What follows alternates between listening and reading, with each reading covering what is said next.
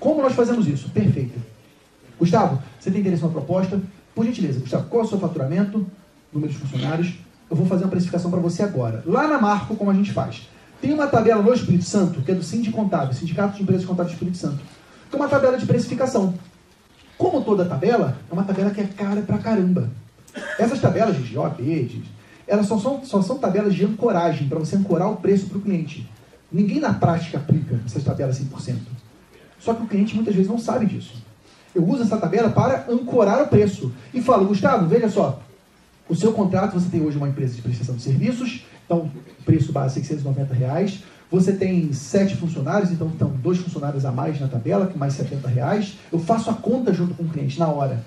Por que, que eu faço a conta com o cliente? Para mostrar que a precificação não é da minha cabeça, que ela tem critérios lógicos, quantitativos. Quando a gente faz essa a precificação junto com o cliente, a gente mostra que o preço não é, não é sem base.